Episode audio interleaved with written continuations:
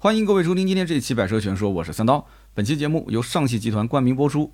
上期节目呢，我们聊的是上海车展的国产车型。我看到评论区有很多人在问啊，有一些合资车，包括豪华品牌车型以及电动车。那么在今天这一期当中，我们都会提到大家想问的这些热门的车型。我们今天呢篇幅比较长，所以呢就不废话，直接进入主题。那么今天我们聊的第一款车型呢是全新丰田汉兰达。这个车我相信啊，关注度是非常非常的高。那么其中有一部分人呢。是因为持币观望，本来是想买老款的，结果发现呢，这个老款其实也要等车，而且老款也没有任何的优惠，甚至还要加价。所以因此呢，与其等老款，不如等新款，是吧？那么全新汉兰达这次跟老款，毕竟连整个的平台架构都不一样，TNGA-K 的一个架构，虽然有的老百姓也说不上来这个新架构、新平台有什么区别，但是我告诉你，还是有区别的啊。首先，这个新的平台架构呢。啊，厂家更省钱，这个算不算区别？那么其次呢，就是这个平台架构确实在主被动安全方面啊，会比以前老款要好很多。但是老百姓可能更关注的就是说，哎，好像它的内饰有个十二点三英寸的悬浮式的中控屏，这个是标配的吗？那我个人觉得应该是标配，而且即使不标配的话，那这个版本。你起码是要买到一个四驱豪华，是不是？之前的老款汉兰达就是四驱豪华版卖的最好嘛，所以呢，肯定是有这个屏的，我觉得问题不大。那么汉兰达呢，这一次呢，呃，你会发现它有个比较大的变化，就是车身尺寸，它的车身尺寸比以前的老款要大出一圈，它的车身长度比以前多出了七十五毫米，宽度多了五毫米，然后车身的高度呢又多出了三十毫米，所以整个车子从外观上来讲是大一圈。那么内部的空间那不用说，肯定是比以前这个老款要稍微好一点。好了，那么空间有区别，平台有区别，包括刚刚说的配置上也有区别。那么最核心的就是它的动力总成。那么这次汉兰达的动力总成呢，呃，保不保留 2.0T，现在官方也是没给一个准确答复啊，就是含含糊糊的，啊，有可能有，有可能没有。但是2.5的混动现在是确定肯定会有。那么这个2.5的混动后期的定价到底是多少呢？现在普遍的观点都是说会比现款的 2.0T 版本要高出两万块钱左右。所以大家可以想象一下啊，二点零 T 现在卖的好的是四驱豪华二十九万多，混动版本二点五的如果高出两万，就三十一万多，三十一万多将来还是一个加价的行情的话，再加个一两万，那就变成三十二三万，三十二三万加上购置税加上保险，等于差不多五万块钱，那这台车将近四十万，四十万落地买一辆汉兰达，你会买吗？如果三十一二万，三十二三万，可能有些人能接受，四十毕竟。还是有差别的，这心理压力比较大。毕竟你不是豪华品牌，你只是个丰田，对不对？那么这个新款将来二点五的混动能不能支撑这样一个价格，能不能支撑这样的一个加价的行情，这个也是未可知的。那么厂家呢，也是现在公布，就是说，哎，我将来不会去卖力的生产，它的产能还是会控制，它还是想去主导一个市场，成为一个卖方市场。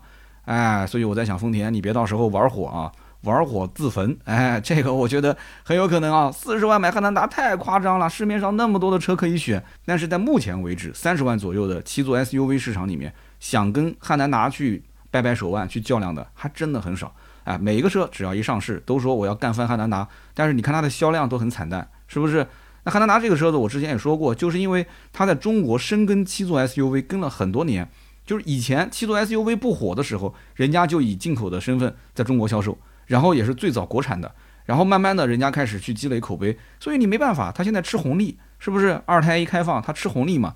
所以这台车子在很多消费者的心里，有个丰田的标，有个汉兰达啊，开不坏的这种所谓的耐用度、稳定性啊，包括它的这个保值率，所以很多东西你你没办法去跟他干，他吃的都是一个平台的红利，它是一个长期积累的一个品牌的口碑，而不是说它的产品力真的有多强。不过呢，这一次上海车展啊，它的一个姐妹车型就是皇冠陆放也会面世。皇冠陆放上来之后啊，我觉得可能会拉汉兰达一把。有人讲汉兰达还需要人拉吗？哎，我又没说往上拉，那说不定是往下拉呢，对不对？皇冠陆放上来之后啊，会不会产生内部的一个内耗？哎，如果是真的打起来的话，我们肯定是最开心的，是不是？汉兰达都加价，皇冠陆放说我不加价，我甚至还要让价。两台车这本质上来讲也没什么差别，它内部竞争，哎，那我们当然是渔翁得利了。所以说这件事情呢，啊，还是要两说。而且据我了解，皇冠陆放的上市的时间是比新款汉兰达还要早的。所以，因此就看今后的皇冠陆放它的产能能不能放一放。如果能放开产能，如果经销商稍微有点压力啊，等不及了要把车子赶紧卖到客户手里面，那说不定我们真的能期待有一款啊不加价的汉兰达，甚至优惠的汉兰达，或者是皇冠陆放啊能够买得到，那是最好的，是不是？好的，我们下面呢再讲一款也是特别热门的车，就是全新一代的本田思域。那么本田思域呢，全新一代就是十一代嘛，现在在售的是十代。这一次呢，在上海车展也是亮相啊，我估计应该也是不会公布售价。但是公不公布售价，我们都知道，思域这个车卖贵了不会有人要的，是不是？还是十一万多、十二万、十三万、十四万，基本上就这个价格。那么在这个价格区间里面，现在很多人能选的车也特别的多。那么 A 级车的市场，甚至 A 加级的市场，现在不仅仅有合资品牌，包括咱们的国产车，现在也是越来越炫酷了。那么我们上期节目不是也聊了吗？广汽的引爆是不是？然后还有之前的吉利的新锐。上期节目没聊新锐，很多人说，哎，你怎么不提这个车？那么新锐的关注度也很高，哎，但是很奇怪，为什么我在路面上看到的就很少呢？啊，大家都说好好好，结果呢都不买，哎。那么这个十一代的思域呢，我个人觉得啊，变得有点油腻了。那这个油腻是怎么来的呢？我跟大家稍微说一下，你就知道了。十代的思域确实设计比较的夸张，但是我个人觉得夸张是它的卖点，因为很多年轻人会去买思域。那思域不年轻了，我还买什么呢？对不对？但是你会发现啊，这个时代也在改变。有的时候呢，他这个生理年龄是很年轻，但是心态其实已经很老了。现在很多的九零后甚至九五后都已经开始泡这个养生枸杞茶了。你你能说什么呢？所以这个十一代的思域整体的外形看上去像什么呢？像 Inspire，像雅阁。内饰呢，看上去像一个新飞度。但是我觉得这台车子啊，前期放了这么多照片，但是没有给出非常详细的数据，这是个烟雾弹，就是把大家都是吸引到这个车的外观和内饰上了。这台车真正的看点其实根本不在这里，在什么地方呢？有人讲它动力也没什么变化，其实我告诉你，这台车真正的看点啊，是在它的车身的长宽高这一块。刚刚我们前面讲汉兰达，啊有变化。现在日系车也变得很聪明了。以前日系车换代基本上不会加长很多了。汉兰达刚刚我们说了加长多少？七十五毫米，已经算很厉害了。因为以前的大众、奥迪每一次换代如果要加长，它基本上也就是在六十多毫米、七十毫米左右。你知道这一次的思域十一代跟十代比加长了多少？车身长度从四千五百一十七毫米变成了四千六百七十四毫米，没有听错，加长了一百五十七毫米，就相当于是越级了嘛。啊，就从一个 A 级车变成 A 加，甚至是准 B 级车了，一百五十七毫米的车身长度啊，加长，我的天哪！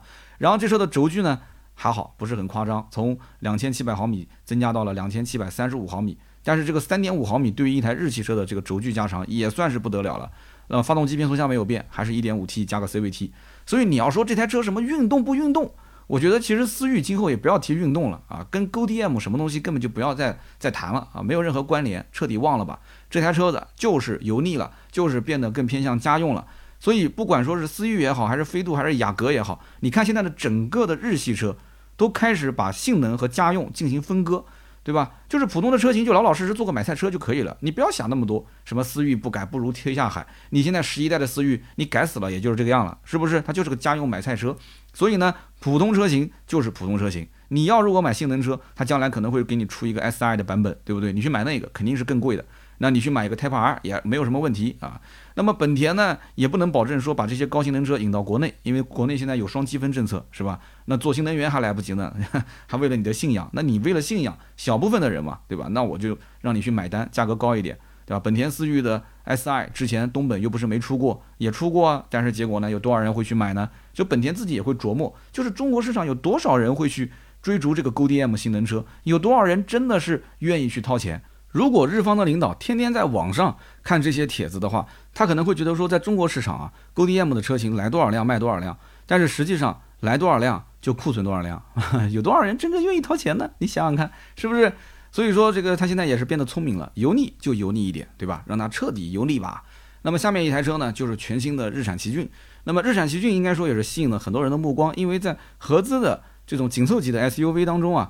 呃，大家可选择的范围毕竟不是特别的多，比方说这个丰田的 RAV4 啊，本田的 CRV，然后同时他们的兄弟车型，比方说威兰达和皓影啊，这车子反正绕来绕去就这几台。日产对吧？多出一个新产品啊，毕竟老奇骏卖了那么多年，已经是真的是审美疲劳了，而且说油腻的不能再油腻了。所以现在呢，日产的新奇骏让很多人就觉得说，如果啊外观内饰各方面还可以的话，价格合适。啊，再有一个两三万的优惠啊，性价比能上得去，那么也是可以考虑考虑的。但是现在发现这个新奇骏呢，跟老奇骏对比啊，外观方面感觉更像是个硬派越野车啊，就是不像现在的这种城市 SUV 的那种流线型的设计，感觉好像变得更加的硬朗啊。所以这也是我觉得很奇怪的一点。他想干嘛？他想去推四驱版本，想让大家去出去豁一豁，看看外面的世界，诗和远方。奇骏这个车子就是日常代步车嘛，你搞那么的硬派干什么呢？但是这台车子呢，你看它的内饰跟以前比还是会有一些提升啊。比方说以前就一个九英寸的中控屏，现在呢中控屏啊还是九英寸，不好意思让各位失望了啊，它是变成了一个悬浮式的，但是还是九英寸，但是多了十点八英寸的 HUD 抬头显示，还有十二点三英寸的全液晶仪表。那么除此之外，这个车子长宽高基本上没什么变化，轴距甚至跟以前都是一模一样，两千七百零六毫米，没有任何变化。所以我觉得日系车啊，真的有的时候，这个放得开的也特别放得开，放不开的呢就一点都放不开。你说，你看前面那两台车子都已经车身长度跟轴距加成什么样了？哎，结果日产它就是不增加。其实这个级别完全是可以，日产相当于是一个后进身，至少在奇骏这台车上绝对是一个后进身。那么既然是后进身，你为什么不去？增加它的车身长度呢，对不对？一寸长一寸长啊，销量就是这么来的嘛，很倔啊，屏幕也小啊，车身也不加长。好了，那么他可能觉得说他有一个独门绝技，也就是它的 VC Turbo 可变压缩比的发动机，结果一看是个三缸啊，1.5T VC Turbo，相当于就是之前的英菲尼迪和日产上面用的 2.0T 的 VC Turbo 的一个应该算阉割版啊，或者说是减配版本，它就是少了一个缸嘛。三缸发动机在中国市场，你要想一想啊。这个中国市场的消费者是闻三色变，之前已经有好几个品牌跌过跟头了。之前的别克、别克英朗四缸变三缸，我的天哪，那么痛苦的挣扎了好多年，现在又三缸变回四缸了，对不对？还有福克的福克斯，对不对？是挺好的一款车，结果一点五 T 三缸，哎，就一直卖的到现在没办法，就只能让价，让的已经快到三万了吧？那么奇骏在这个级别当中到底有没有对手呢？其实就那么几台车嘛，CRV、RAV4、威兰达、皓影。对不对？那每一台车产品力难道比你弱吗？肯定不比你弱，人家拎个四缸出来就已经给你吊打，是不是？其他的我们就不说了，什么 TNGA 架构啦，什么本田的混动啦，丰田的混动这些东西我们都不谈。所以奇骏今后这台车新款上市啊，我估计价格也是一个跳水冠军。嘿嘿。但是呢，现在好像日系车都开始慢慢的往三缸上面转了，比方说之前的丰田啊，他就宣布丰田的卡罗拉和雷凌后期呢全系都是三缸啊，不管是混动版还是燃油版。都是三缸发动机，那么它还没上呢。现在日产说，我先舍身取义啊，我先上，我先给大家试个水，我给大家打个样，看看我的三缸机到底卖的怎么样哈哈，我们拭目以待。那么下面呢，我们说一说大众，包括斯柯达啊，其实都是一家子嘛。那么大众这一次呢，应该说呃有备而来，有很多的一些改款车型和新车，比方说中期改款的帕萨特、途观 L，包括途昂、途昂 X 这些车。那么除此之外，这次重点关注，我觉得应该是三款新车，一个呢就是探囊啊，T A L A G O N，我也不知道这个英文该怎么读，探囊探囊，还有一个呢是第八代的高尔夫 G T I，哎呀，这个车终于亮相了啊。那么还有一个车呢是斯柯达的明锐 Pro，我相信很多人啊一直啊持币观望，没去买速腾，忍到现在，速腾的优惠都已经那么大了，说我还是不买，我就想去看看斯柯达的明锐 Pro 到底怎么样。好，我们就好好的说一说这三款车。那么我们先聊这个探囊，探囊取物。探囊呢，它是一个中大型的 SUV，大到什么程度呢？五米一五，我的天呐，这个长度啊，五千一百五十二毫米。那么这台车应该说是目前大众旗下最大的一个 SUV。这台车子呢，你可以拿奥迪 Q7 的车身大小跟它做对比。MQB 平台能做这么大，我真的已经是服的不能再服了 啊！它不是 MLB 平台，MQB 平台做这么大的一个车，所以基本也就是放弃操控了啊。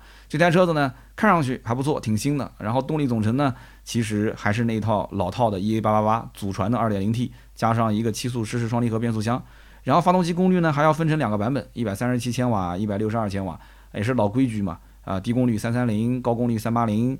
然后内饰啊，你就参考现在的高尔夫八就可以了。那么我们重点讲一讲这台车今后到底应该怎么选啊？我相信买这个车型的人，首先他是可以接受大车的。那么如果可以接受大车，手上又能有一个三十来万的预算，那肯定是三十多万嘛。这台车百分之百三十多万，接近四十万。所以他一般能看什么车呢？福特的探险者、别克的昂克旗，甚至他还可以往上看，看到凯迪拉克的叉 T 六这一级别的车型。那么你说，哎，探险者有什么优势呢？二点三 T EcoBoost 的发动机，对吧？幺零二八零的一个时速变速箱。那么他懂不懂？就是买大众的探囊的这些人，他懂不懂？就是福特的这套动力总成，它香在哪儿？啊，你别到时候去福特的店说，哎，这个品牌不行了，这样子有点丑，你连试驾你都不试驾，上来就是给否定了。那这种人肯定是还是很多啊。那么昂克旗这个车子呢，你别到人家别克的 4S 店买也不买，就在那边说风凉话。哎呀，这有老虎，这不能买，这可能小毛病多，对吧？将来降价可能是越来越多。那这个，那你绕来绕去，你其实心里面就是想买大众嘛，不就这么简单吗？人家通用招牌的 2.0T LSY，对不对？你你懂吗？这是什么发动机？九 AT 的变速箱好在哪儿？不好在哪儿？你说不上来。但是呢，你就会发现，说我一看探狼啊，我就两眼发光啊！我觉得这车尺寸就是我想要的，就是大。开回去之后，村里人都觉得说大气啊，你跟他吹个五十万，别人都相信，是吧？但是呢，你连优惠你都没问，那两台车，我刚刚说的这两台车，昂科旗也好，还是这个这个福特的探险者也好，其实你只要一开口，基本上三四万的优惠还能谈，甚至五万的优惠还能谈。所以从性价比上来讲，你要如果看前面这两者，其实肯定都会比这种新车探狼要好很多。但是我估计拽不回来啊！有一些人呢看了这个车啊，他就会心里面有点痒痒的，因为呢途昂现在的定价是二十九万九千九，相当于是三十万起步嘛，然后到三十八点九九万，所以探狼后期的价格，我觉得很有可能它顶配价格会比现在的途昂还要再贵一些，甚至可以突破四十万。好，那么我们接着聊下一款车，很多人关注的第八代的高尔夫 GTI。这个车呢，我相信喜欢它的人主要就是想买一个小钢炮。小钢炮的好处是什么呢？首先啊，跟别人不一样，对吧？我就要做不一样的烟火。然后呢，我要玩我没玩过的啊，这台车子 GTI 嘛，对不对？那么讲起来，我就是一个纯正的德系的一个两厢小炮。那么这种两厢的小钢炮呢，其实也就是二百二十马力，三百五十牛米，EA 八八八的二点零 T 发动机，也是配一个七速湿式双离合啊。但是这个车身部分，它确实是会有一些强化。那么这台车子呢，到底应该怎么玩啊？我觉得对于很多人来讲，这台车你买回来如果是素车，我觉得意义不大啊。我觉得去呃找一个做 ECU 升级的改装厂，稍微的去做一下这个程序升级，应该说是非常的奥利给的，这才是它的一个正确的开启方式啊。所以你要玩素车，玩一个高尔夫八 GTI，你开回来之后，媳妇儿又说这车怎么这么小，后排空间这么这么的拥挤，那你还被人吐槽自己玩的又不爽，对吧？没有你想象中的那么快。而且最搞笑的一点就是这台车子竟然在尾标上面加那个三八零 TSI。那么我们知道之前的高尔夫 GTI 是从来不会加这个数字的。那么现在加上去之后，就说明什么呢？就说明它就变得平民化了嘛，它就不是你心目中那个真正的德系钢炮了嘛。所以呢，这个三八零 TSI，我相信十个客户九个是要把它给抠掉的。那么至于这台车的价格，我估计跟之前的老款二十三万四千二的价格基本上持平啊，甚至可能还会再贵一点。你指望它便宜，可能性不大。我们前面已经说过了啊，现在要不就是彻底油腻，要不就是走什么所谓的钢炮啊、性能的路线，然后你去为它的高价买单，就是两极分化。那么最后我们说一说斯柯达的明锐 Pro。那么这次的明锐 Pro 呢，跟之前的老款区别还是比较大的。很明显就是你会发现它的车身线条棱角非常分明，它反而变得不油腻了啊，就变得更加的运动。然后车内也有更大的屏幕、更丰富的功能，尺寸也是比以前要大了一圈。所以这台车子应该讲是憋足了劲，想要有所作为。但是很多人其实在期待什么？就是期待之前的高尔夫八上市之后，它没有加那一套 1.5T 的 EVO 的发动机啊，就带48伏轻混的，他就指望这一台的明锐 Pro 有没有可能先上？因为大家都知道斯柯达一般都会先试水大众系列的一些新的平台架构、新的技术。结果我们现在目前了解到没有用啊，还是用的 1.4T 加七速的干式双离合的这样的一套动力总成。但是呢，它的后悬架啊，终于是从之前的板悬变成了现在的多连杆的独立式的后悬架。所以这台车相对来讲呢，从硬件配置上，除了这套发动机没有变成最新的的，其他的该给的也都给了。那么剩下来呢，就是价格。如果说价格相当合适啊，然后再结合斯柯达的这种一贯的。啊，比较舍得给优惠的情况，那我觉得啊，这台车子应该说销量还是能比以前老款好一点的。但是想要超过什么速腾之类的，我觉得就算了吧，啊，就不要去设想了，因为速腾现在的优惠本身也很大。我们知道啊，只要大众的车子一降价啊，甭管什么双离合的故障也好，还是烧机油，大家都不怕啊，那个销量蹭蹭蹭的往上涨。所以呢，这就是现状，没办法，斯柯达肯定是改变不了的。所以因此呢，只能是尽人事听天命啊，把这个车子呢尽量做的给大家看的是肉眼可见的，比以前要稍微好一点就可以了。那么我们接着说说下一款车，就是别克的昂科威 Plus。昂科威 Plus 特别有意思啊，这个车虽然说叫 Plus，但是实际上它跟昂科威 S 相比，它的定位是略高一点的。它跟以前的老款昂科威其实差别还是比较大的。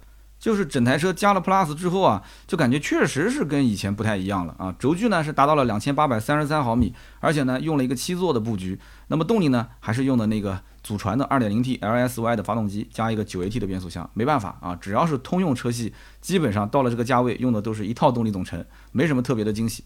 那么网上呢，我看到也有人说这台车会不会去打汉兰达？这只要谈到七座 SUV，只要的价位基本在二十五到三十五万，都说要打汉兰达。我觉得还是算了啊，这台车打汉兰达，我觉得可能性不大。它不是一个消费群体，虽然说预算都差不多，但是看汉兰达的那帮人要的是保值，啊，要的是省心，要的是品牌力。但是其实看这个车子的人可能更多啊，对于品牌不品牌不重要，只要是合资就可以了。更多的还是看产品力。那么如果有些人觉得说，哎，别克的车系它的内饰、它的外观啊做的确实比较洋气，然后同时呢，经销商啊适当的给一点优惠啊，这个优惠一点是打双引号的，这个一点啊对于别克来讲，它就不是真的一点点了啊，所以你懂的嘛，对不对？三四万是不嫌少啊，五六万也不嫌多，反正你正常给呗。你给到位了，我就直接刷卡。所以这台车走走的不是什么保值路线，也不是品牌力的路线，只要价格到位，玻璃能干碎，是吧？所以也是很期待昂科威 S 这款车今后呢啊能够给出一个让人非常哇塞的优惠来吸引客户，对吧？呃，别克的经销商要好好的做好思想准备。那么合资车呢，我们就聊那么多啊，接下来我们就开始聊豪华品牌。那么有人说这段我要跳过，对吧？因为豪华品牌我听得起，可是买不起。哎，不要跳过嘛，人生没有一点梦想，那跟咸鱼有什么区别嘛？对不对？那么十几年前，我说实话，二十多岁的时候，我当时希望我自己有一辆车就不错了。但是到今天，不是也换了几台车了吗？是不是？所以大家一定要给自己希望。所以我们就看一看豪华品牌有哪些车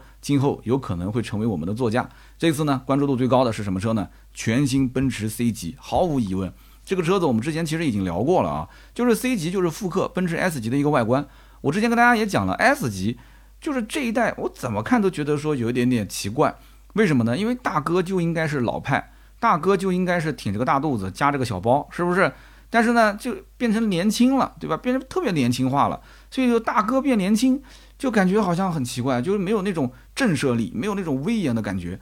所以你这个造型放到了 C 级上复刻，哎，C 级就可以了嘛？C 级是现在的小哥，未来的大哥嘛？是不是？走大哥的路，让大哥无路可走，他是这种理念。所以 C 级，我觉得变成一个小 S，它可能销量就会非常的好。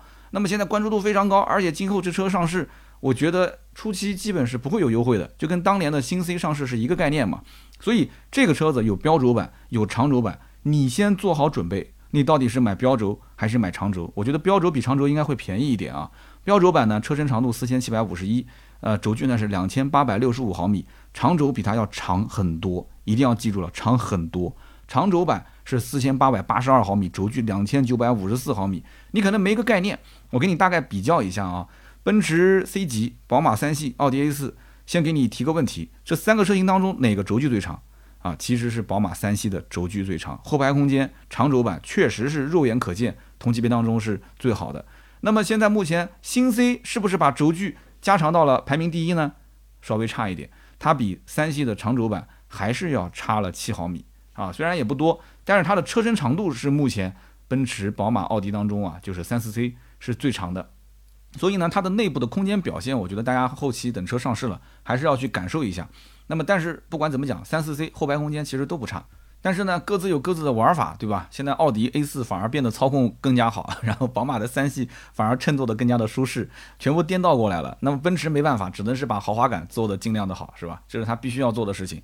那么现在呢，奔驰的这个 C 级呢，动力还是一点五 T 加四十八伏轻混啊，当然它也会有二点零 T 的版本，但是一点五 T 也好，还是一点五 T 加四十八伏轻混也好，发动机是有变化的啊，现在是 M 二五四了，跟以前的 M 二六四是有差别的。但是不管怎么讲，很多人就是担心这个四十八伏轻混的问题，然后呢配一个九 AT 的变速箱，这个轻混到底会不会出故障？之前已经有大批的人在吐槽说这个轻混有故障，是不是？所以这也是很多人特别关心的一个点。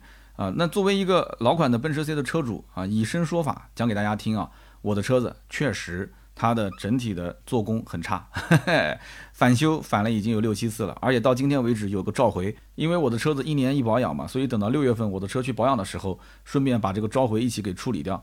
所以呢，你要如果听我的一句劝，那我让你是远离奔驰，可是你真的会远离吗？对不对？你看一看这台车，我的天哪，梳子大灯。后轮转向，AR 抬头显示，二代的 MBUX 系统啊，这么这么炫，这么这么的豪华，开出去之后，梦想一下啊，给自己的初恋看一看，给自己的老同学看一看，给自己的老同事看一看。你只要一想到啊，周围亲戚朋友对你这种羡慕的眼神啊，对你那种成功的认可，你还能听得进我这一句劝吗？什么三刀修了六七次啊，那是你运气不好。你买一份挂历，十二个月还能少一个月呢，是不是？那我跟你不一样，所以人就是这样子啊，总是。期待自己会是最幸运的那一个，总是把有可能的这种风险啊是全部规避掉啊，就所以说这个东西不好说。那你运气好，那就运气好呗，对吧？那你就买奔驰 C 呗。所以这台车呢，我觉得啊，就是说，首先，将来新款上市基本上没有什么优惠，所以你预算你至少要奔四十万走，因为它新款上市没有优惠，三十二万多到三十五万多的售价，加上一个三万多的购置税，加上一万多的保险，那不将近四十万了吗？是不是？那么在这个基础上还不包含 4S 店可能会有一些强制消费，比方说让你买个一万五的装潢，你不买吗？啊，你要想第一批尝鲜的客户啊，肯定要买。买了装潢之后，上牌费收你个三千，收你个五千，贷款收你个手续费啊，这都很正常啊。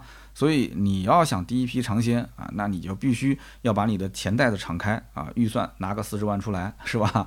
所以买 C 的人多半就是冲着那个豪华，冲着那个设计，冲着那个奔驰的标去的啊。一个标值二十万，那么至于这车到底好开不好开，这就两说了，对吧？只要能开得走，不坏就可以了。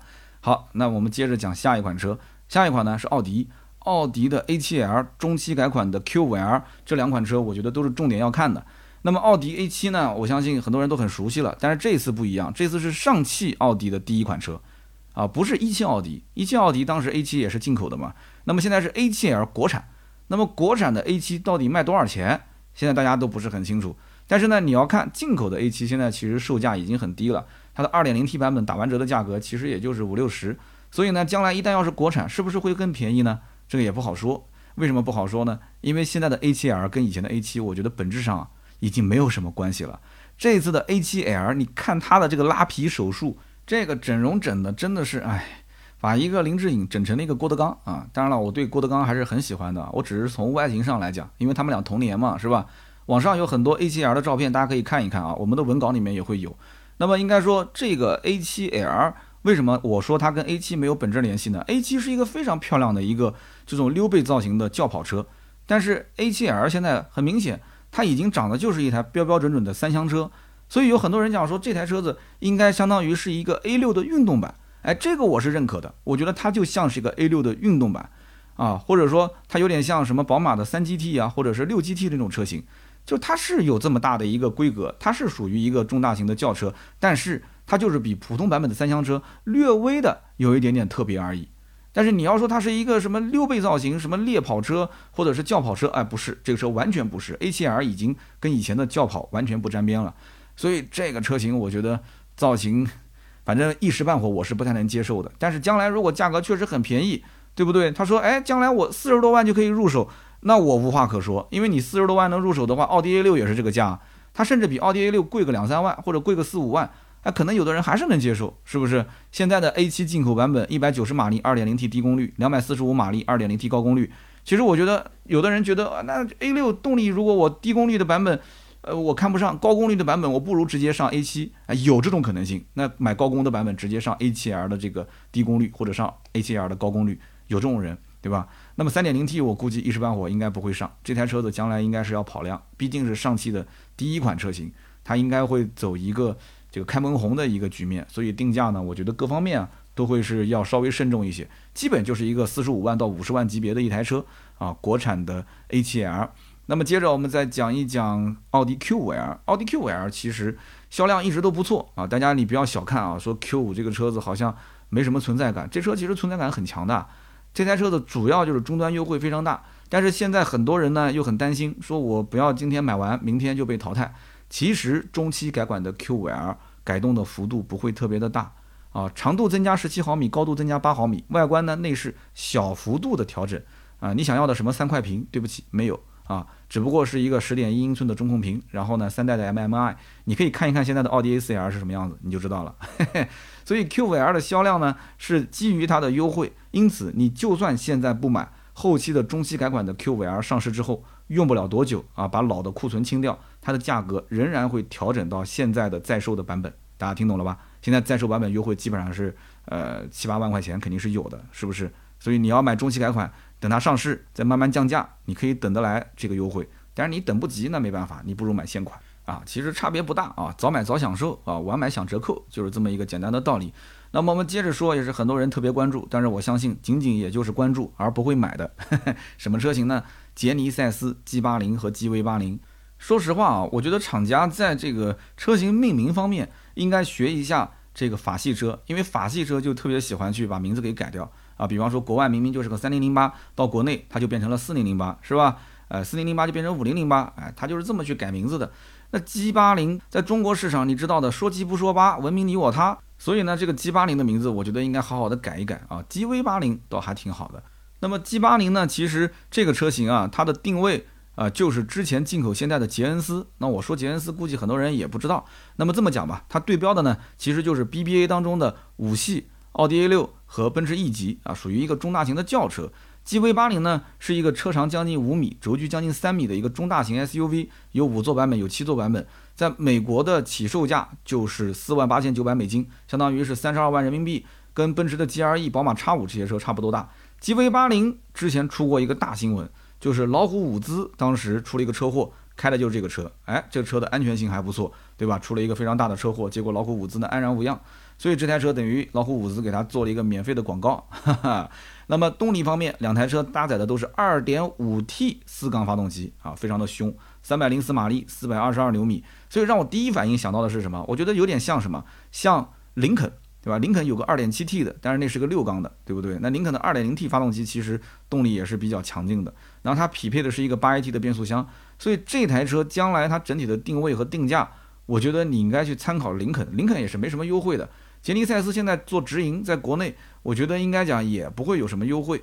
但是如果他要真的想拼豪华市场的话，我觉得应该是学一学沃尔沃啊，包括学一学凯迪拉克这一些二线豪华品牌，该降价就降价，对不对？该优惠就优惠，或者说上市的时候直接一把头把价格打到底，拿出之前啊北京现代的帕里斯蒂的那种魄力，对不对？帕里斯蒂当时定价格，很多人很震惊啊。我觉得能不能让我们再震惊一下？但是呢，目前来讲，我觉得可能性不大，因为它既然是一个豪华品牌，它的调性还是要起的比较高的。二线豪华品牌，我刚刚说了嘛，它更有可能看的就是林肯，因为林肯现在你比方说大陆，它就是原装进口的，它这个车子 G 八零也是原装进口的。林肯大陆的定价三十六万零八百到四十八万五千八，那我这个 G 八零还是一个二点五 T 起步的大马力，是不是？所以我的起售价是不是能达到甚至比你三十六万还要高的一个起售，可能是三十七八万甚至四十万。我的天哪！那要如果这么定价的话，你会花个四五十万买一辆这个品牌的车型吗？你还是去选择 BBA 呢？甚至很多二线豪华品牌名气也比它大。那么 GV 八零的定价呢？我觉得也是一样的，你可以参考呃林肯的飞行家，虽然说飞行家现在也国产了。那么同时你也可以参考包括像沃尔沃的 x C 九零，x C 九零还没国产啊，还是进口的。x C 九零的价格六十三万八千九到七十八万一千九，它如果按照这样子去定价的话，那我相信它是被同行给带到坑里面了。他要稍微了解一下就知道了，沃尔沃 x C 九零的优惠幅度是十大几万啊！我的天哪！所以它实际上也就是个四十多万到呃六十万左右的车，四十多万到五十多万吧。那个六十多万的顶配不会有人买的，所以四十到五十，我觉得它是一个合理的区间。但是它能不能直接上来就定这个价格呢？我们也是拭目以待啊。那么下面呢，我们开始聊电动车。电动车分两个部分，我们先聊传统车企造的电动车。啊，电动车市场是越来越好玩的。传统车企有哪些呢？比方说奔驰，比方说宝马，对不对？比方说奥迪啊，BBA，包括像福特啊，福特最近是上市了一个 Mustang Mark E 啊，所以我们今天好好聊一聊。首先呢，先说奔驰，奔驰这一次三款车，EQS、EQA、EQB，来，第一个问题，这三款车是轿车还是 SUV？是不是很多人答不上来？所以听节目还是有用的啊！你至少以后跟别人吹牛逼的时候，提到奔驰的 EQS、EQA、EQB 啊，你不会愣在那个地方，因为奔驰之前上市过一款 EQC 啊，EQC 是一款 SUV，相当于是奔驰 GLC 的一个电动版。那么 EQA、EQB 相当于就是奔驰 GLA 和 GLB 的一个电动版。那么这样说可能不严谨，大概就这么个意思啊。两款 SUV，那么 EQS 其实你可以理解成是奔驰旗舰级的一个电动车，奔驰 S 级。是燃油车，对吧？EQS 是电动版本，但是这个你不能完全理解成是 S 级的一个电动车，因为这个 EQS 长得呢，它不像是一个标标准准的三厢轿车，它更像是一个三厢和两厢结合的一个车型，就长得比较奇怪，而且目前官方没有公布它的尺寸、它的轴距啊、长宽高什么都没有。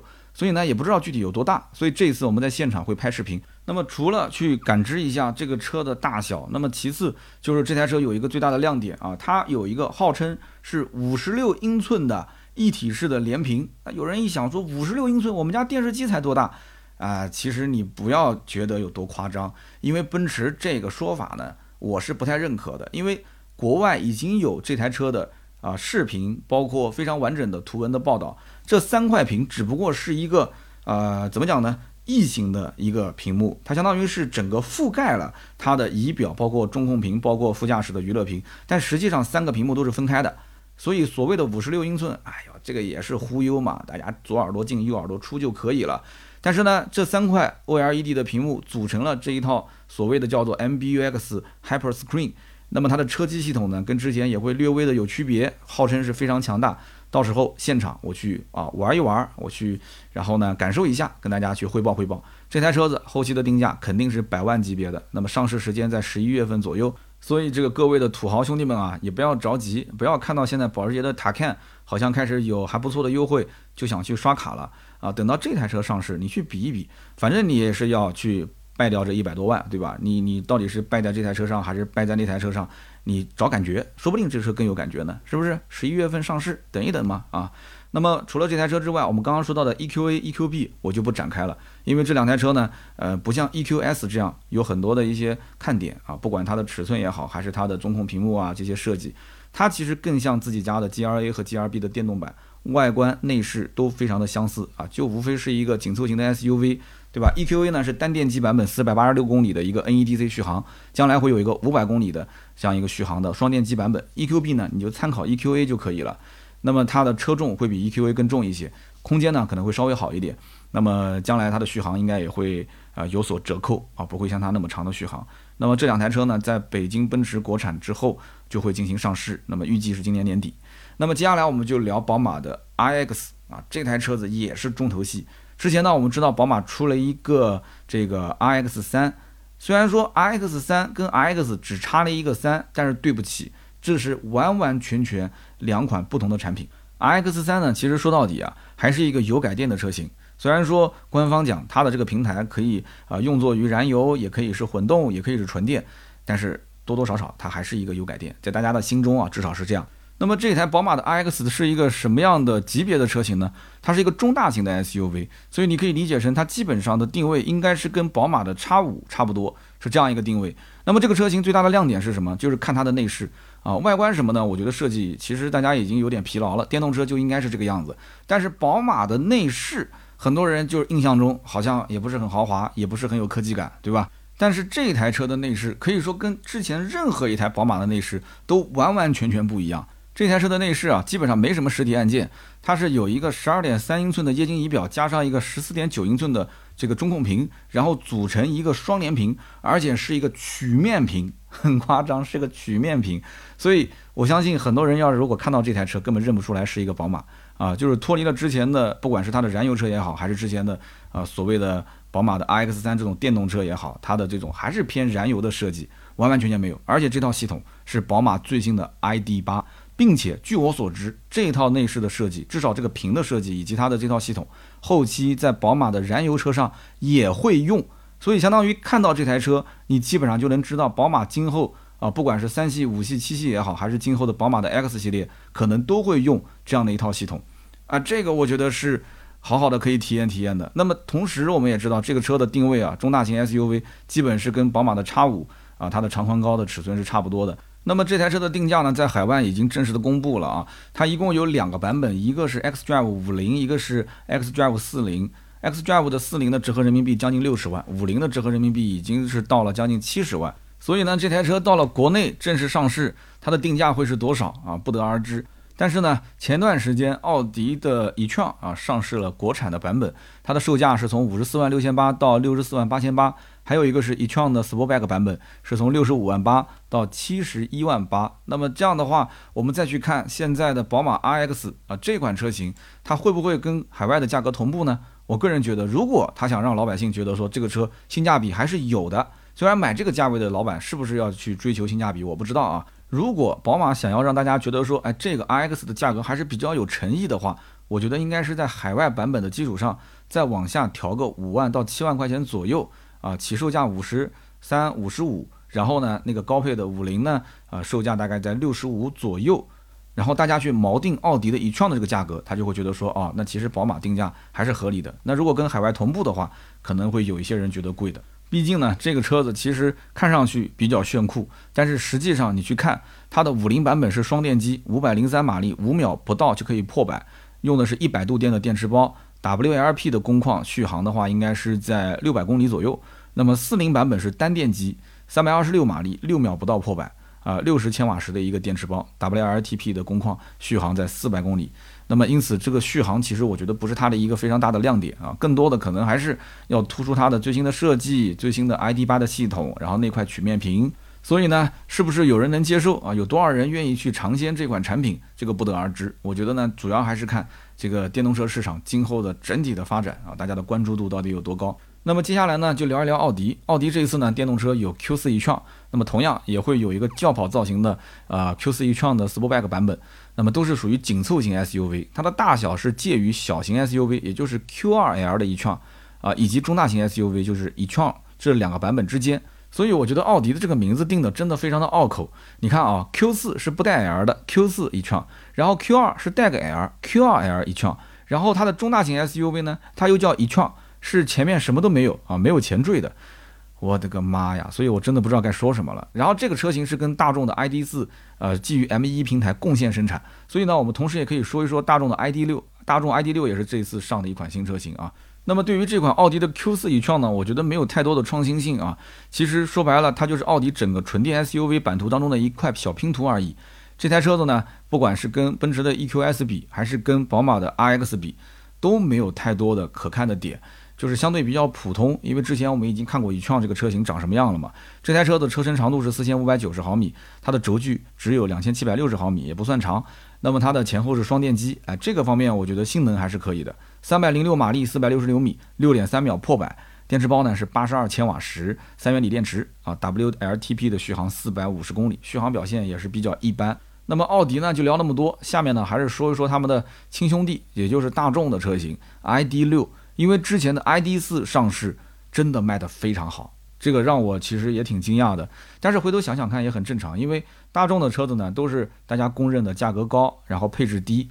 但是如果一旦到了电动车的这个领域，电动车起步的配置就很高，然后它的定价相对来讲又比较合理，对吧？就是这么一个尺寸卖一个这样的十五六万的价格，十四五万的价格，大家觉得都是很正常的。所以呢，在很多地方，包括非限牌城市卖的都不错。像我上次去无锡，哎，正好接我的是一个上汽大众的销售。那哥们儿就跟我聊天，他说：“哎，这车子在我们这边卖的都非常的好。那么 ID.6 这款车呢，定位呢是一个中大型的 SUV 啊，车身长度是接近四米九，轴距呢是接近三米。那么目前来看的话，哎，它会有一个单电机版本后驱的，还有一个双电机的四驱版本。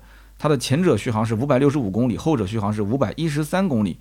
那你要这么讲的话，ID.6 其实还是踩在点子上的，它相当于是一个目前的市场。”还算不错的一个标准啊，续航标准，包括不错的一个车身的长宽高的这么一个尺寸，所以这台车的定价我估计应该能过二十万啊。如果说是过二十万的话，将来再出一个上汽的 ID.6X，再出个一汽的 ID.6 Cross，那么这种玩法我觉得也没什么毛病，对吧？将来一旦要是燃油车没落了，ID.6 哎可以扮演一下像现在这种途昂的角色，对吧？撑起大众中大型 SUV 的半边天（括弧纯电）。嘿嘿。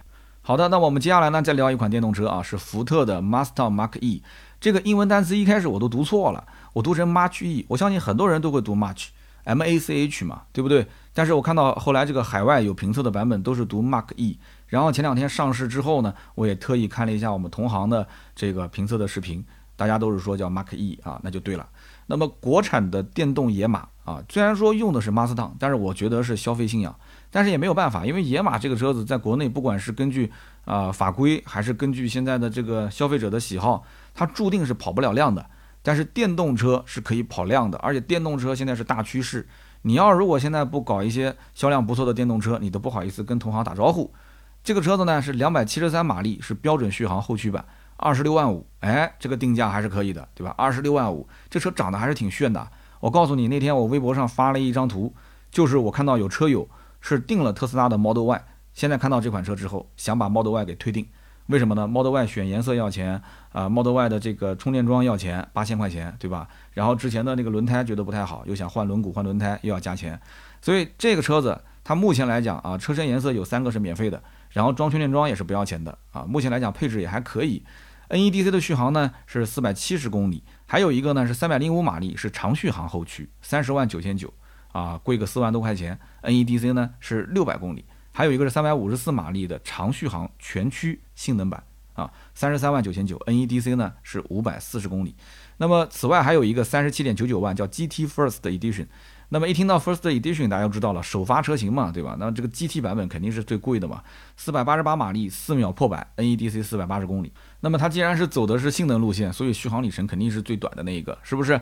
但是不管怎么说，这台车子上市之后，我觉得有一个特别好玩的现象，就是突然之间，大家好像对于福特的这种品牌力又开始被唤醒了。哎，很多人就觉得说这车子挺有意思的，看着挺帅的。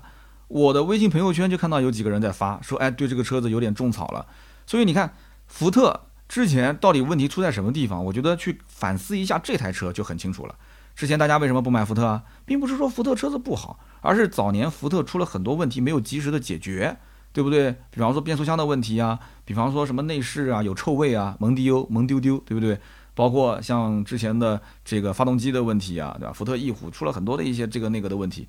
所以不管怎么说，这台车到今天为止。它成了一个电动车啊，硬生生的把马斯 g 野马变成了一个电动车，然后呢，还不是那种轿跑的造型，它只是一个电动，相对来讲，从外观设计来讲，我觉得还是比较成功的一台啊，又不像 SUV，又不像两厢车的一个跨界车型，我觉得把它拉出来消费一下野马的这个名气，然后希望能够一鼓作气，在这个电动车啊，中型电动车的市场能够把它打出一片天，我觉得也是可以接受的啊。那么这台车子呢，厂家定位是一个中型 SUV，对吧？那么从我的个人定位上来讲，我觉得说设计挺好看，然后呢，整体的中控屏啊，包括内饰设计啊，哎，也是有那么一个范儿。如果大家真的想玩，你可以去看一看，看完之后呢，再去比比特斯拉的 Model Y，回家小小的纠结一下，到底买哪个车，对吧？那么特斯拉，我相信不管出任何问题，都是有它的死忠粉的。那你是不是死忠特斯拉？如果不是的话，那你可以看看这个小野马，对吧？那么以上的几款车呢，都是传统造车势力的一些新产品啊，大家这次上海车展可以关注一下。接下来我们聊的就是新造车势力。那么第一个出场的就是今天四月十五号刚刚上市的，叫极氪零零幺。哎，那有人讲说这个极氪不就是领克吗？啊，你可以这么理解。但是毕竟这个公司是独立出来了，独立出来的嘛，我就当做是一个新造车势力了，对吧？那么这台车呢，今天正式上市，让很多人觉得说价格非常的哇塞。为什么会有这种感觉？因为之前打出的烟雾弹都是三十万以上啊，这台车不会低于三十万。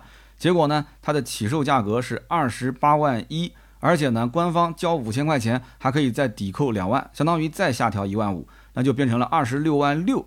所以很多人觉得很哇塞，非常不错嘛，对吧？那么同时呢，它还有一个顶配的高性能长续航的版本，那么补贴完的价格是三十四万五千。那么因此这台车子相当于是三个配置，两个都是双电机，一个是长续航，一个超长续航，相当于八十六度电和一百度电。还有一个呢是单电机，单电机我觉得就不要说了，因为单电机版本的百公里加速六点九秒。玩这个车玩的是什么？首先就是它的性能，其次就是它的配置，但是性能一定是优先的。因此这台车子买的人一定是冲着三点八秒去的。那么三点八秒一共是两个版本，所以当时我在微博上我就直接给出了观点。我当时觉得这台车应该直接干顶配，顶配版本有全自动的空气悬架，有智能感应自动门，那个门啊你不用去拉把手，点一下自动开，坐进去之后呢再点一下自动关上。哇，这个逼格，我的天哪，肯定是要的嘛。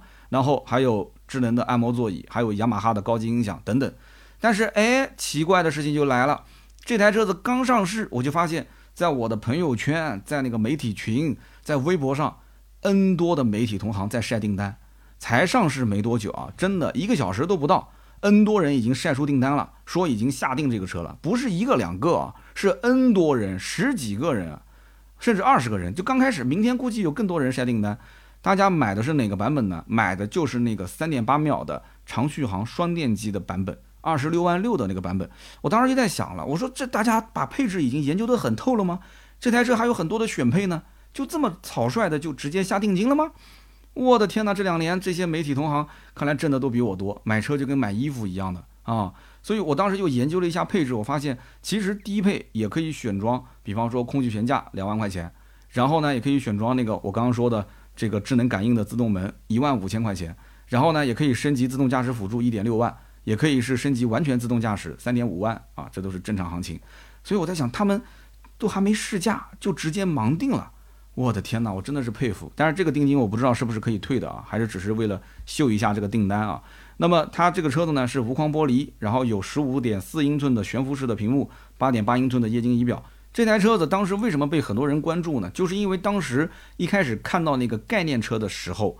很多人就觉得说这台车应该是价格不便宜，当时叫 Zeo 是吧？概念车，为什么它的车身长度是四千九百五十毫米，接近五米的车长，轴距是两千九百九十九毫米，接近三米，是一个标标准准的中大型的一个列装车。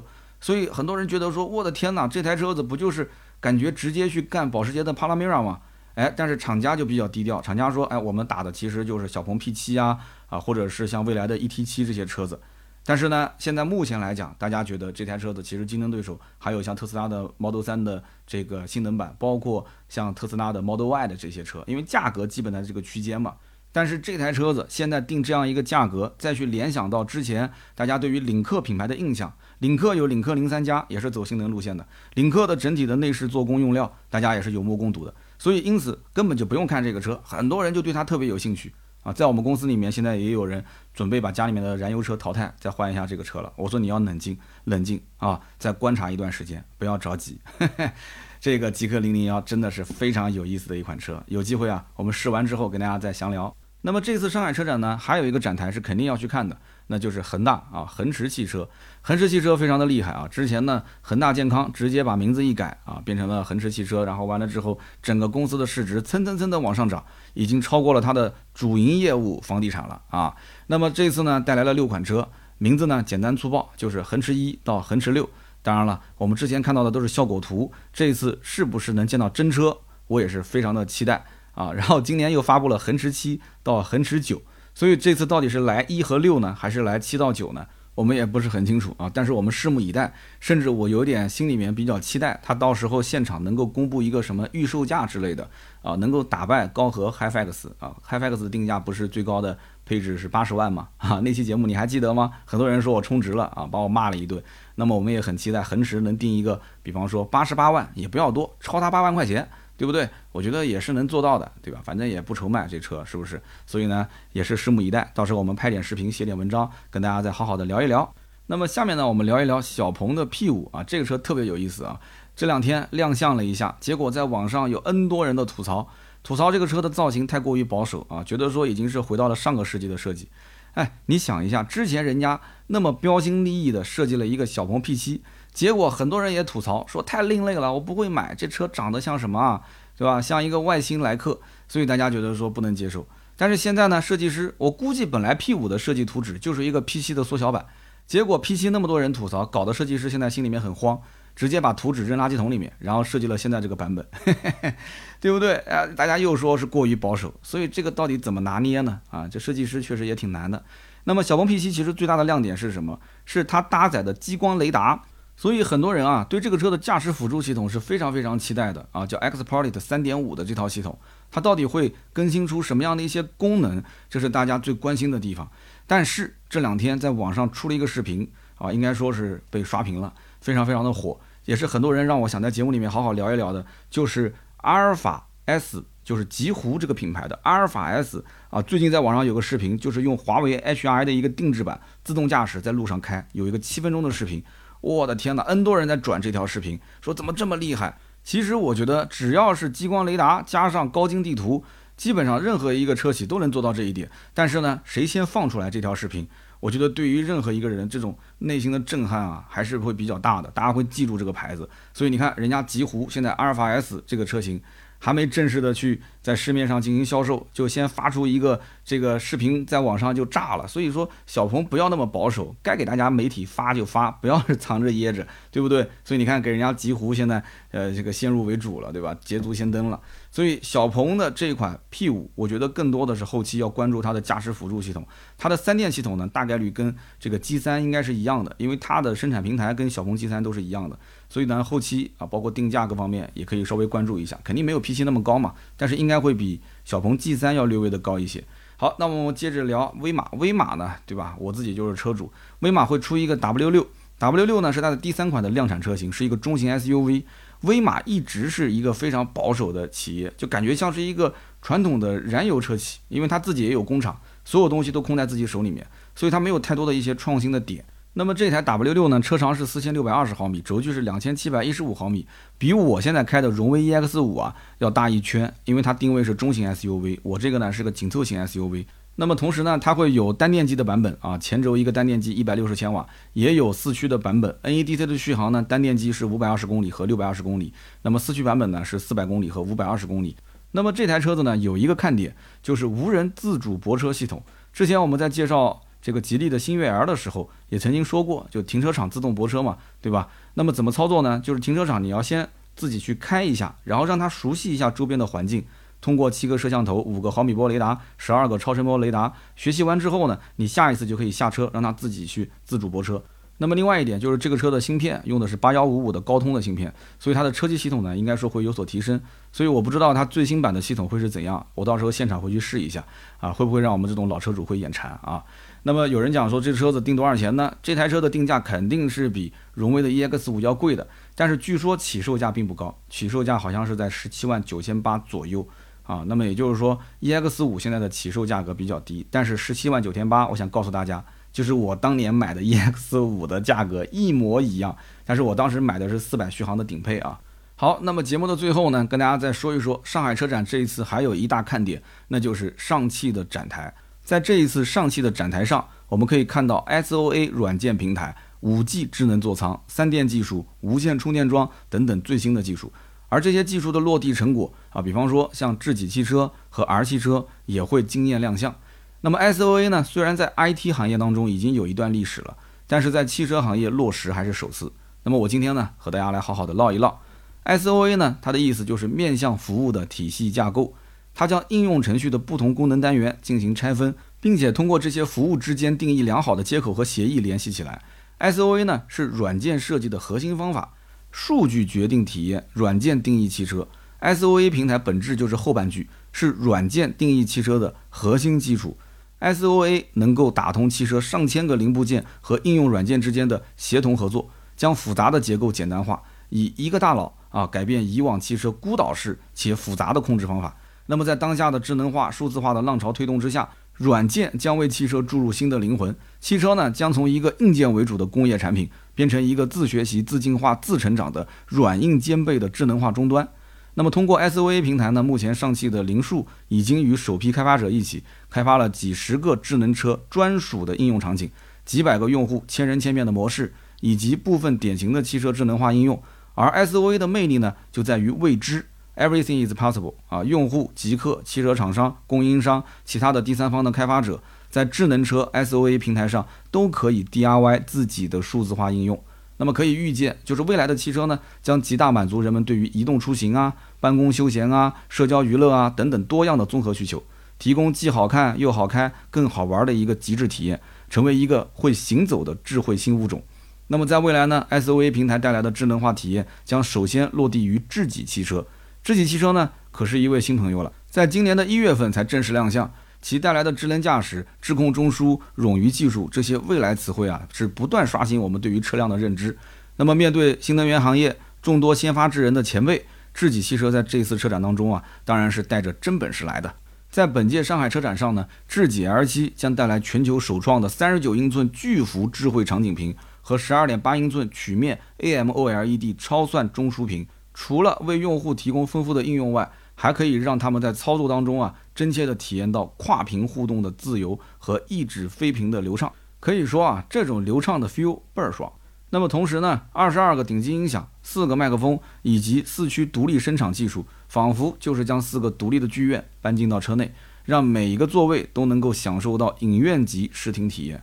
为了能让用户更好地感受到科技的魅力，智己展台呢也是颇具巧思，将科技与艺术融合至极致，啊，将为观众带来一场独具智能新豪华和人文艺术感的展台旅程体验。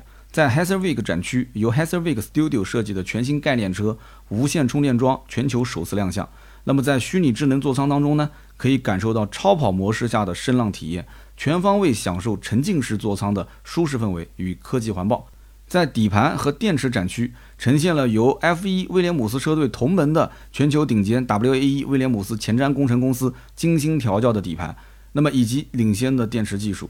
真实的展现了智己 L7 的强大技术实力。那么说了这么多啊，心动不如行动。我觉得大家还是可以到上海车展三号馆三 A 零五展台，一起共赴这一场数字艺术的美学盛宴。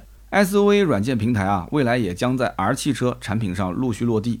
不过呢，目前 R 汽车旗下的产品也是实力不俗，那么拥有各种硬核的技能。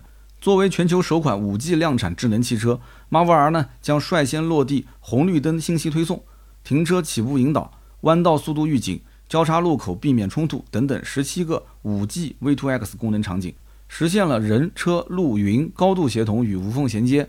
新车呢将提供 R Pilot 3.0智能驾驶系统，视觉融合全自动泊入泊出、一键远程智能召唤。声控智驾等等多项前瞻科技配置，为用户呢带来更加智能、更加安全的出行体验，兑现用户对于五 G 时代智慧出行生活的美好想象。那么此外呢，上海车展当中，R 汽车新晋王牌 ES33 也将首次与公众见面。作为搭载 RTEC 高能智慧体的智能新物种，ES33 是以上汽零速银河全站解决方案为技术底座，配备 R 汽车全站自研的高阶智驾方案 PPCEM。那么拥有行业领先的六重融合式感知体系，具备全天候、超视距、多维度的感知能力，将智能驾驶的技术能级啊提升到了全新的高度。值得一提的是，R 汽车呢还将以想象磨合的创新形式，运用业内首创的智能黑科技，打造一场极具科幻魅力的品牌发布会，为观众呢带来无与伦比的感官体验。那么今天节目最后呢，再次提醒大家，这次上海车展，上汽集团展区真的是亮点多多啊！不仅有成功打造全球行业首个 SOA 平台的零数软件，还有智己、R 汽车、上汽奥迪等等新品牌的惊艳亮相。那么在本次上海车展当中啊，上汽集团更是特设智咖说平台，其旗下的科技小巨人们将以 TED 演讲的形式分享关于未来汽车的那些事儿。大家呢也可以点击节目下方的小黄条，查看智咖说演讲的安排。解锁未来人类出行构想，也可以参与 H 五互动，分享开车的那些糗事儿。好的，那么以上呢就是今天节目的所有的内容。下面呢是关于上两期节目的留言互动环节。我们先看一下上一期节目，也就是第三十二期。那么这期节目聊的是上海车展的国产车型，节目内容呢应该说是篇幅比较长。那么上期节目整理资料加上录制时间真的是耗费的还是比较久，所以呢一直到晚上的十一点多才进行了更新，很多人都非常担心，说今天是不是会开天窗啊？那我其实心里是有数的，他可能会迟到，但是绝对不会缺席。所以上期节目可能很多人也觉得三刀工作比较辛苦，也就是有了一些感慨。那么我看到有一位叫做 L E B R O N W 这位听友，他说我是凌晨一点四十来听三刀的节目的。三年了，继续支持。最近呢，换工作，换了另外一个城市，每天我都很疲惫。但是呢，我一听到三刀的节目，我就会感到很舒服。我知道为什么你舒服，是因为你感觉到了我的疲惫，所以你也就不累了，是吧？那么下面一位听友呢，叫做庐山一棵草，他说，老婆呢还在月子里面，最近呢严重缺觉，我还以为三刀今天会断更。那么我起来伺候老二的时候，我才发现，哎，三刀的节目更新了。说实话，养个二胎真的是好累好累，我都忘了老大是怎么养大的。记得当时好像也没这么费劲啊。我现在比较理解三刀为什么不要二胎了啊。我的老大呢是个儿子，今年已经七周岁了。我们两口子呢都很想要一个闺女，所以呢觉得在生一个孩子之后，呃，两个孩子会有个伴儿。那么今年呢，哎，果然生了一个闺女，那么我也算是儿女双全了。那么就是养闺女觉得比养儿子呢费劲很多。儿子如果是放养，那么闺女呢就得精养。疫情的原因，加上老婆怀孕，还有就是电商对于实体店的一个冲击。去年年底，我已经把经营九年的书店给关了。那么我现在真的是有点迷茫，想干点什么又无从下手，感觉实在是太难了，真的是压力好大。他说我不说了，我得要补觉了。革命尚未成功，同志仍需努力。有的时候啊，我读大家的留言就像读日记一样，真的是非常开心啊。那么也谢谢你支持我的节目啊！这么晚了，你在家里面又要是照顾孩子，然后呢，我不知道你是不是照顾完之后又听我的节目，一夜没睡啊？其实现在实体店的经营虽然是很困难，但是你的思路一定要改，因为你是做书店做了这么多年，你应该是看过很多书，有没有想过，其实你可以做自媒体账号啊，你也可以读书啊，你可以拍抖音啊，你可以做音频节目啊。刚开始肯定没人听嘛，但是慢慢来啊，一点一点去。慢慢的积累自己的粉丝，总会有人喜欢你这个风格的，是不是？然后再通过线上的，也许不是特别多的流量，但是你看能不能把它再转换成你原有的业务范围？我觉得做内容其实也没有那么难，首先要做你感兴趣的，其次就是你特别擅长的，然后就是要坚持、坚持再坚持。我觉得总归是会有收获的，因为你毕竟现在实体店已经关了，那么你就要去转型嘛。但是思路一定要打开，好吧？那么我们再看看第三条留言，这一位呢叫做有努力就有明天，他说节目还没听，就是想留个言。三刀的节目呢，我听了两年多了，开车的时候、洗澡的时候、睡觉的时候，我都听三刀的节目。有时候呢，我睡不着，我就会跟老婆说啊，我想听听节目，我声音放小一点可以吗？我老婆每一次都是不情愿的同意。现在呢，大家都熟悉刀哥的声音了。那么这个月的月初，因为公司的调动啊，我和即将临产的老婆分隔两地。昨天晚上呢，老婆跟我讲说，每天晚上啊要不停的翻身，睡不着觉。突然就问我，每天你听的那个节目叫什么名字啊？我说你怎么想起问那个节目了？那是个说车的。老婆说，我就是想听一听熟悉的声音。我当时内心是五味杂陈，感觉这个节目呢已经成为了我们彼此之间的一个精神寄托。所以在这里呢，想跟我的老婆说一声，老婆大人辛苦了。真的，我觉得这条留言也让我非常感动啊。刚刚这一位呢是老公给老婆送祝福，那么我今天呢也是受人委托啊，有一位女生通过微博私信我说想给她的老公送祝福，而且她的老公跟我在线下呢合过影啊，曾经我在上海的线下做过一场活动。那么我也对她有印象。那这位听友，她老公的名字叫做张玉啊，你的老婆啊想送一个祝福给你，因为张玉呢，他是十八号的生日，二十八岁。他的老婆说：“哎，这个呢是他当爸爸的最后一个生日了，因为今年的五月份，我们家的金牛座的宝宝就要出生啦。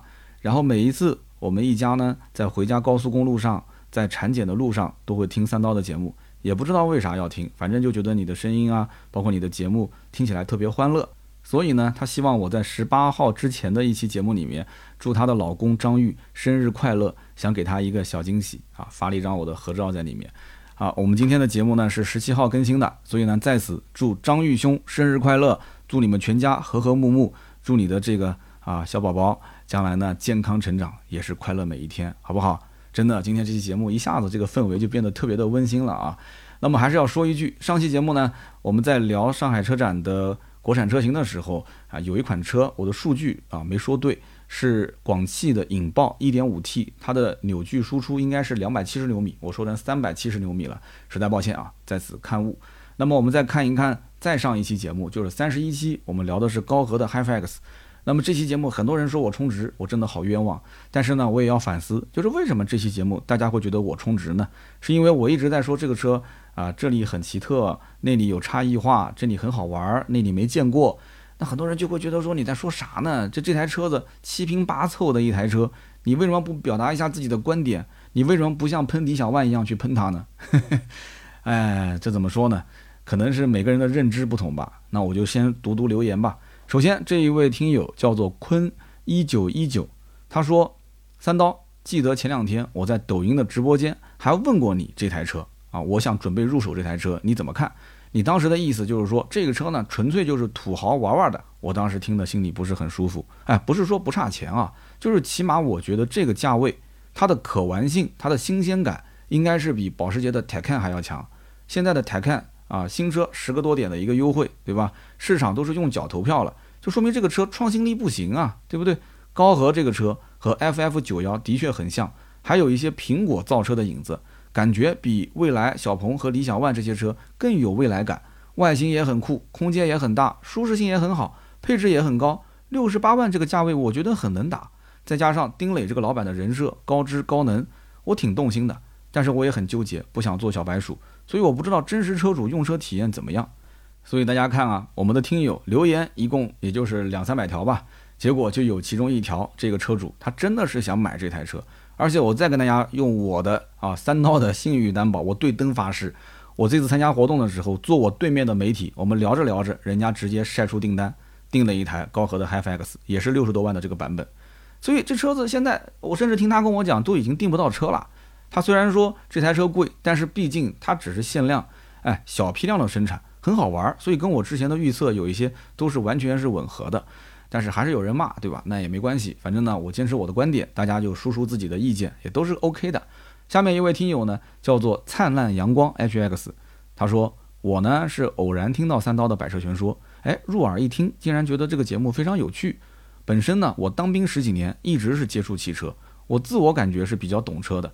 但是听了三刀这个节目呢，感觉耳目一新，索性我就从喜马拉雅把《百车全说》的音频全部下载，以后吃饭听、遛狗听、洗澡听、睡前听，有更新我就听更新，没更新呢我就听之前的节目。到了今天为止，我已经是追赶到了二零二零年恒驰汽车这一期了。我争取早日赶上最新的进度。通过音频，我也是了解了很多品牌的故事、汽车人的故事。谢谢三刀啊！希望三刀加油，我也要加油。那么我们看到评论区啊，正能量的留言还是非常多的，也是非常欢迎我们的新听友入坑。谢谢成为我们的粉丝哈，今后多多关照我的节目，评论留言点赞，常规操作啊。那么下面一位听友叫做海洋酒吧，他说啊，从零部件供应商的角度讲，双系统备份是现行自动驾驶的主流解决方案，并不是不自信。这样呢，可以有效的提高理论的容错率。如果 OEM 要求容错率在一定范围之内，那其实单系统是足够的。但是要做到更高的话，那其实靠现有的硬件是无法做到的，只能是靠双系统的备份。那么虽然冗余，但是呢安全。所以呢，刀哥，你看我给你做了一个技术性的补充，能不能送一瓶芥末绿？我是零部件厂的老粉丝，谢谢零部件厂的粉丝作为我节目的一个补充，感谢大家啊！我们一起来在评论区多多讨论，也希望我们在今天这期节目的下方呢多多留言评论，大家一起来互相交流，互相的进步。那么如果希望加入我们的粉丝群，也可以加微信四六四幺五二五四联系盾牌就可以了，找我买车、新车、二手车咨询价格，也可以联系这个微信号。四六四幺五二五四，那么大家也可以关注关注我的微博“百车全说三刀”，还有抖音账号啊“三刀砍车”和“百车全说”这两个号。我们在车展期间也会更新很多的图文啊、视频啊，包括音频。好的，那么今天这期节目呢就到这里，我们下周三接着聊，拜拜。